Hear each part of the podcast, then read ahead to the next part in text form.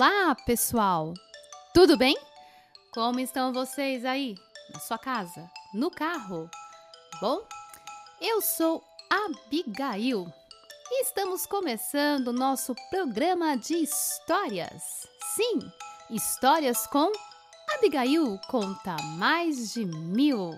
Bom, para quem não conhece a gente, nós somos um grupo de contação de histórias, teatro e música voltados para o público infantil.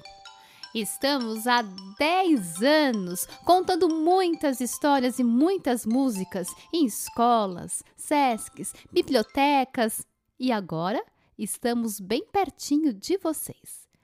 Coloque a mãozinha no coração que a história vai chegar. Olá,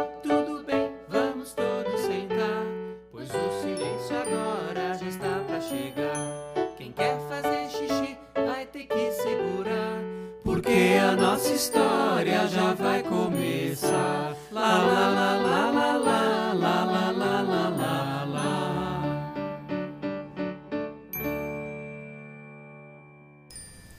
Era uma vez, não duas, cinco ou seis, apenas uma vez, um espelho.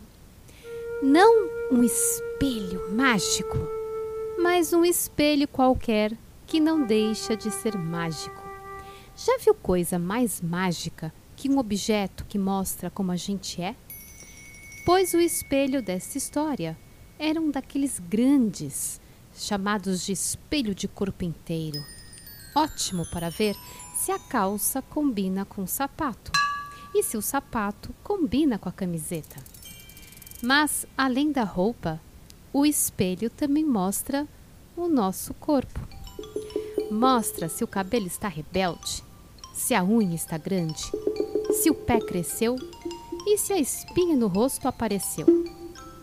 Mostra também se a barriga está saindo para fora da camisa, se a calça ficou justa ou se a calça começou a cair porque o bumbum sumiu. O espelho pode ser um amigo que te mostra coisas boas um inimigo que mostra o que não estamos gostando de ver. E é no espelho que eu vejo o meu corpinho e o meu corpão. Essa história, ela tem uma história engraçada. Quem pediu pra gente foi a Ioiô. Ela tinha pedido uma história chamada Corpinho Corpão. E eu entendi, eu, Abigail, que era para criar uma história com esse tema Corpinho Corpão. E acabei escrevendo essa bem curtinha. Mas na verdade, depois ela me explicou que essa história já existe, vem de um livro, Corpinho Corpão, que um dia eu conto para vocês.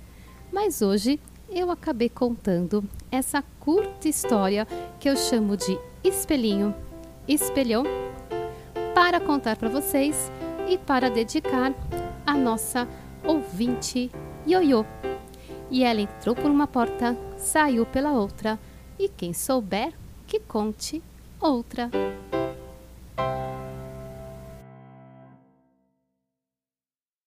E agora eu vou contar mais uma história para vocês. Era uma vez, não duas, cinco ou seis, apenas uma vez, um garotinho chamado Andrés. Hoje estou muito contente porque mamãe me fez este lindo chapéu. E ninguém melhor do que a própria mãe é capaz de tecer algo tão belo. Ele é vermelho e verde e tem uma bolinha azul. Andrés mostrou o chapéu novo para os irmãos e depois foi para um passeio, pois queria que todos vissem o lindo chapéu que mamãe fez. A primeira pessoa que Andrés encontrou foi um fazendeiro em uma carroça. Ora, veja, é o Andres. Pensei logo que fosse um duque, ou talvez um príncipe com um chapéu tão lindo assim. Gostaria de dar um passeio na minha carroça? Não, obrigado. E continuou passeando. Na curva da estrada, encontrou Lers, que brincava com uma bola. Vamos trocar seu chapéu pela minha bola? Olha, sua bola é muito bonita, mas essa troca não me interessa. Eu prefiro o chapéu que mamãe fez. E continuou andando. Aí ele cruzou com uma velhinha. Ora, ora! Mas está um perfeito cavalheiro.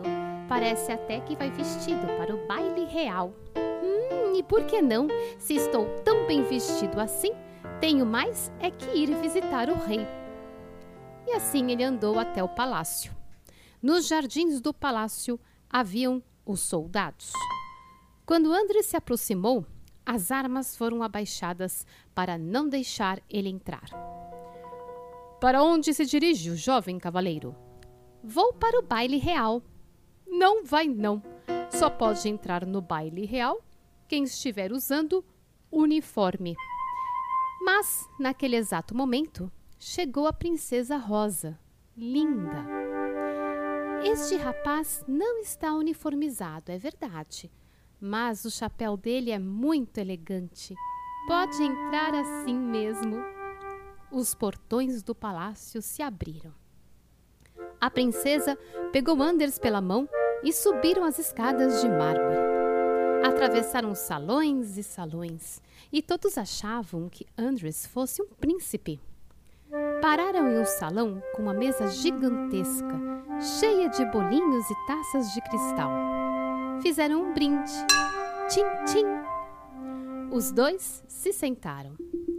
Mas você não pode comer de chapéu. Me dê o seu chapéu, vou guardá-lo. Posso comer sim, ele não me atrapalha em nada. Andres segurou firme o chapéu, pois achou que se tirasse, ninguém mais acreditaria que ele fosse um príncipe. ora, ora, entregue-me o chapéu e eu lhe darei um beijo. Você é muito bonita, mas nada me faz abrir mão do chapéu que mamãe fez. A princesa encheu o bolso de Andres com bolinhos. Colocou no pescoço do menino o próprio colar de ouro e deu-lhe um beijo. E assim, Andres ganhou um beijo da princesa e continuou com o chapéu que mamãe lhe fez. E essa história entrou por uma porta, saiu pela outra, e quem souber, que conte outra. E se você quiser escutar a sua história preferida aqui com a gente, pode enviar nos contatos do Educarte Cultura, que a gente conta a sua história favorita aqui no nosso canal. Tchau!